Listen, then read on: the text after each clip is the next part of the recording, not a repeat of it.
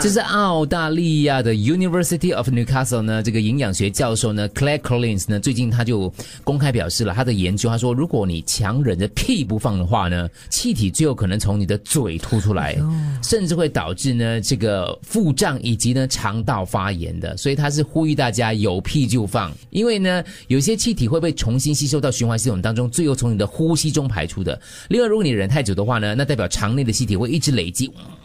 最后在你无法控制的屁就就会排出往体外上了。攻啊！而且一直忍屁的话，我们说不能忍尿，对不对？对屁也是不能忍的，会导致呢窒息炎，严重的时候会导致肠穿孔、哎呦，分外泄。不过这还需要研究证明，讲了这么累，还需要研究证明。嗯他说有关放屁的研究很难进行啊，因为自愿接受测试的人不多。不多嗯，放屁这东西，可是他说他有很多的那个假设，其实是成立的。调查可是啊果我然长期放屁两个 小时，我会上报，因为人家会讲那条友在我前面一直放屁，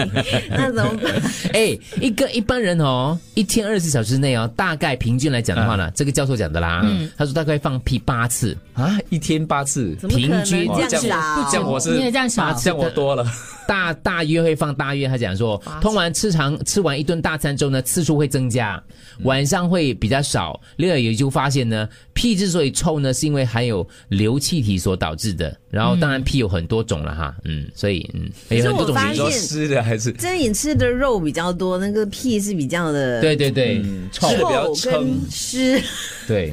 其实我跟你讲，从很久很久以前，其实结论就已经出来你已了。经知道你了，常会听人骂人讲什么屁话，嗯，他其实已经告诉你，屁是有可能从嘴巴出来的你。讲什么屁话？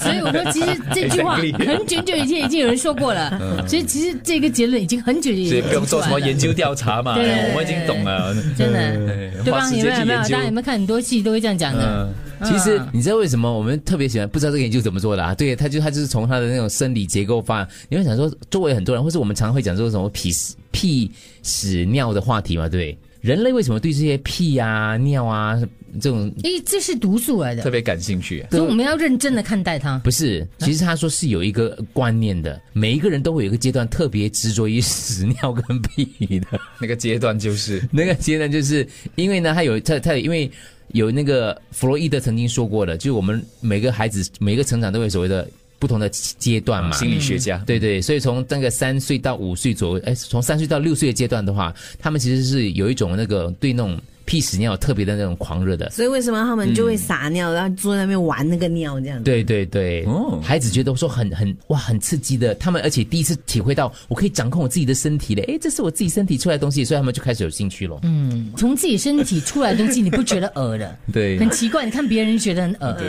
自己的屎就没有那么臭，啊对对吗？对，总觉得自己的嗯还好啊。当然，孩子也想希望他，他就发觉他一有屎尿的时候，家长就会特别特别的担心，特别的注意他，所以他们其实也是透过这样的方式来嗯是也，是哦就吸引他们大人的注意力了。啊嗯，所以如果要让肠胃呢就蠕动的好的话，一定要喝维他精，因为它是新加坡销量第一，较低糖百分之五十，较低糖的维他精，好 喝。啊